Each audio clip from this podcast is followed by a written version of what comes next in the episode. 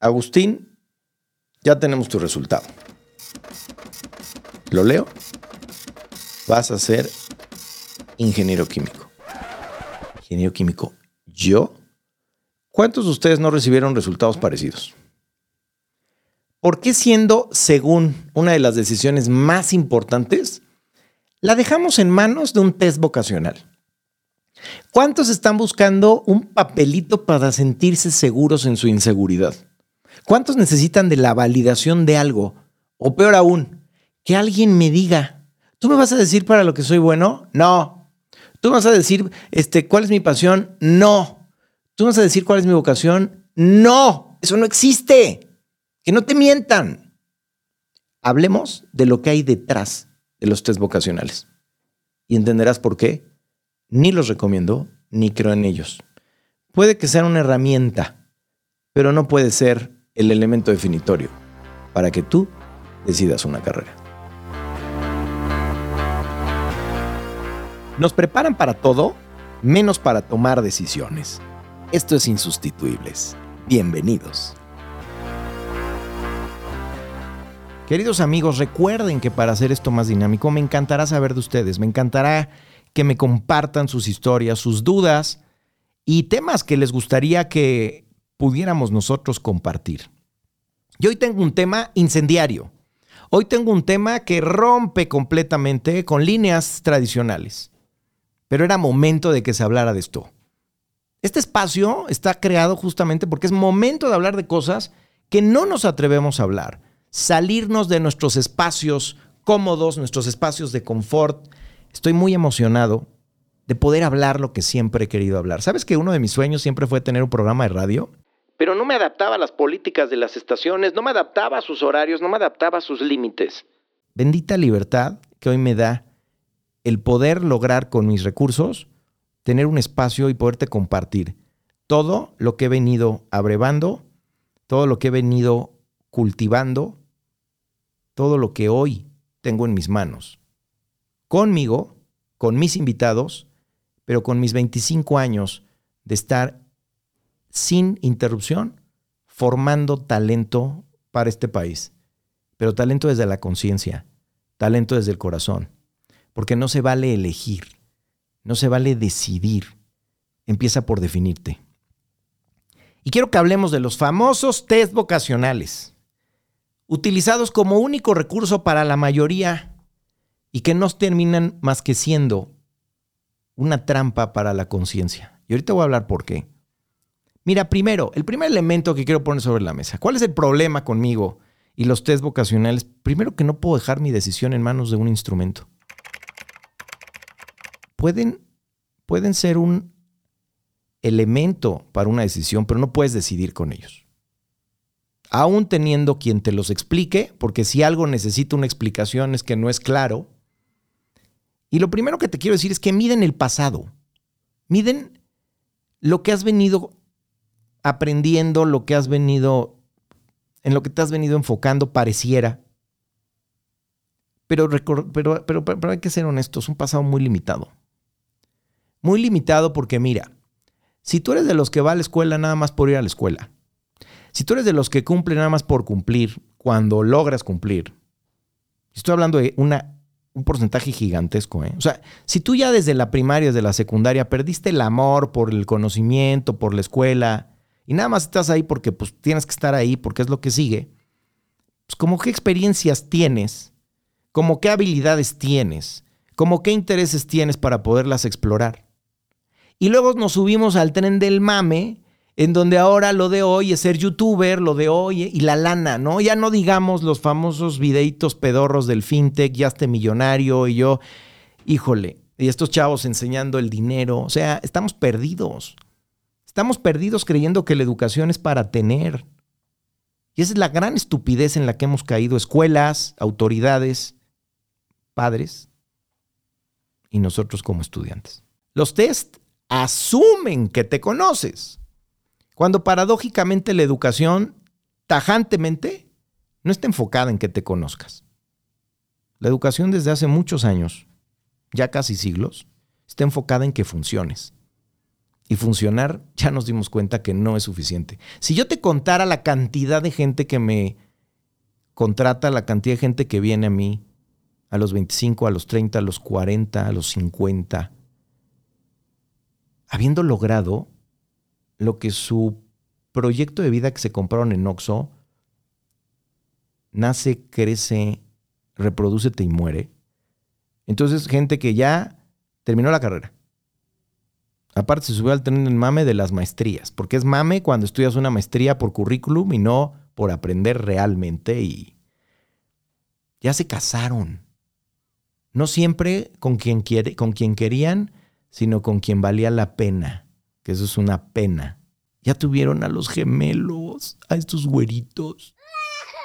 Ya tienen sus labrador, su camioneta y su casita Tinlarín. Y aparte su tarjeta dice que son don chingones o doñas chingonas. Oye, ¿por qué vienen a decirme qué hice mal?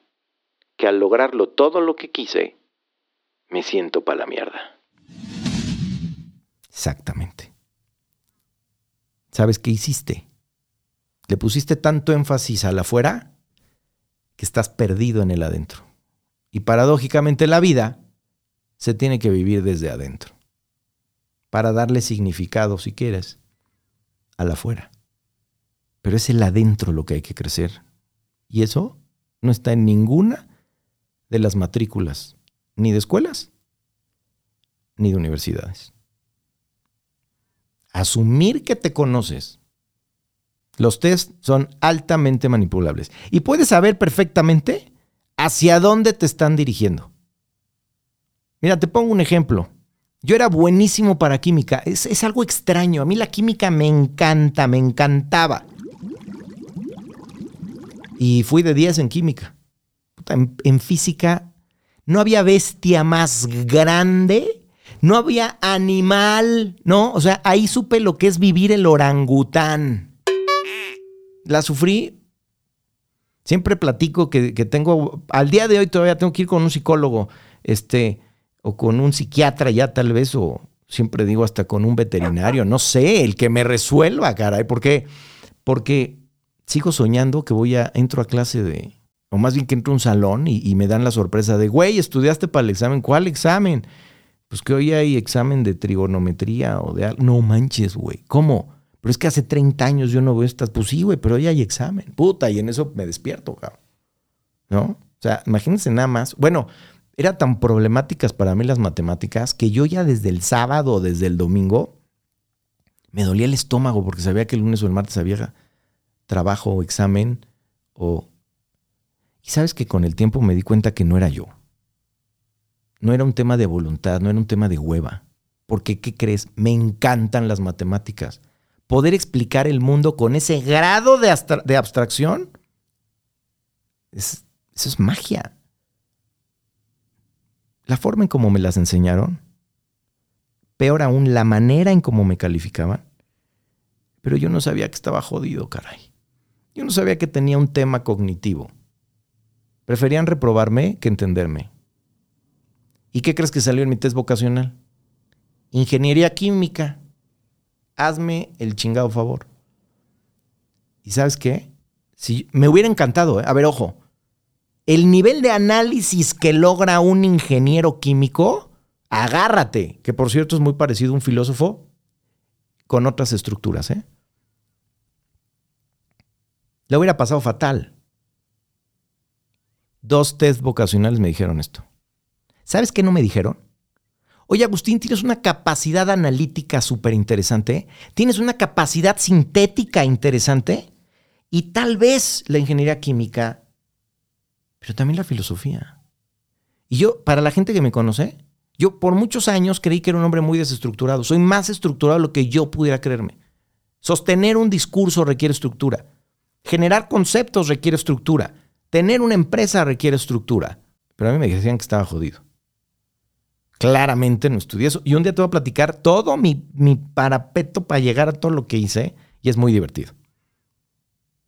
Están desactualizados. O sea, no me imagino un cuate que le digan biblioteconomía. O sea, en la época donde quién va a una biblioteca, tristemente, porque me encanta sentir y oler un libro, sentirlo, rasparlo, el, jalarle con la plumita y, y subrayarlo. Pero ¿quién hoy? Y, y respeto mucho a los bibliotecónomos, debe ser algo increíble. Pero aquí cuestiono, ¿por qué chingados las carreras todas tienen que durar cuatro años? ¿Quién le puso ese timing? La cantidad de paja. Yo me acuerdo que en una de las universidades más caras en las que estuve, pagaba una materia estupidísima que se llamaba vida universitaria. Y costaba créditos, güey. Tanta paja que meten. Telemática. Me tocó un test vocacional de un chico que decía telemática. Güey, eso ya ni existe. La carrera ya ni existe. Los test te van a reducir a tus habilidades y a tus intereses, pero te tengo una noticia, eres más que eso.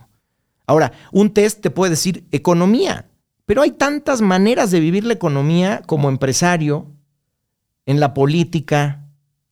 La economía la puedes vivir escribiendo de economía, enseñando economía. La economía te puede servir, fíjate qué divertido, no sé cuántos en su sano juicio estudiarían hoy biología. Y el premio último Nobel o penúltimo de economía se lo llevó por haber juntado la economía con la biología. Y aún hay papás que dicen que de la biología no se vive porque confundimos, confundimos demasiado, creemos que de lo que vamos a estudiar vamos a vivir. Te reducen a tus habilidades y te reducen a tus intereses y todo lo demás. ¿Y dónde queda tu personalidad? ¿Y dónde quedan tus intenciones y tus... No eres tus intereses y no eres tus habilidades porque aparte están limitadísimas a tu escasa experiencia. Cuando paradójicamente te van a medir tu pasado para enfrentarte a la incertidumbre del futuro. Nada más me imagino el güey que... Vamos, vámonos a la cápsula del tiempo.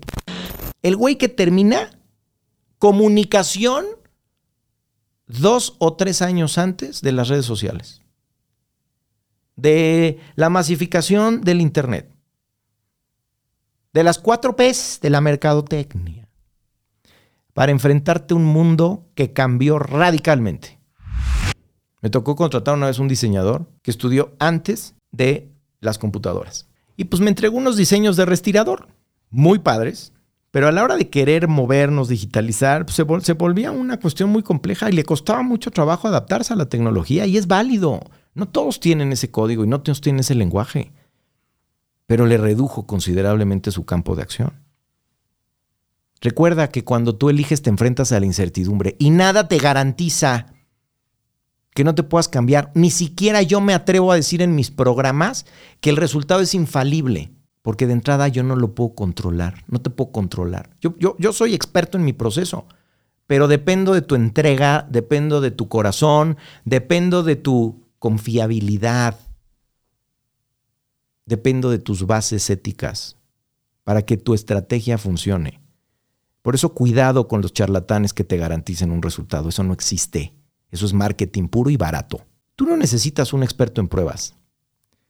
Necesitas es un estratega, quien conozca el mundo laboral, quien conozca y quien, y quien cure. Necesitas más un curador que una persona experta en aplicarte una pruebita y en, y en explicarte una pruebita. Y los respeto a todos y conozco a muchos y hay gente que de verdad es una labor muy digna, pero eso no me hace que yo crea en ello. Lo respeto y es un oficio. Y tampoco no es un tema de coaching, porque hoy se puso de moda el coaching para todo. Y a mucha gente le ha de funcionar. Pero tampoco es un tema de coaching. No es que el coaching te permite que tú te des cuenta. A veces no necesitas tú darte cuenta. A veces lo que necesitas es dirección y lo que en la adolescencia se necesita. Y en el cambio de carrera lo que se necesita es dirección. Con el tiempo habrá que meternos a otro tipo de procesos, creo yo. Te pido un favor no dejes el futuro en una máquina. Te pido un favor, no reduzcas lo que puede ser un gran momento a lo que cómodamente el resultado de lo poco que te conoces. Defina lo mucho que puedes llegar a ser. Gracias por llegar hasta aquí Continuemos la conversación en mis redes sociales. Espera nuestro siguiente episodio y recuerda que tus comentarios le dan vida a esto que es tu espacio, nuestro espacio.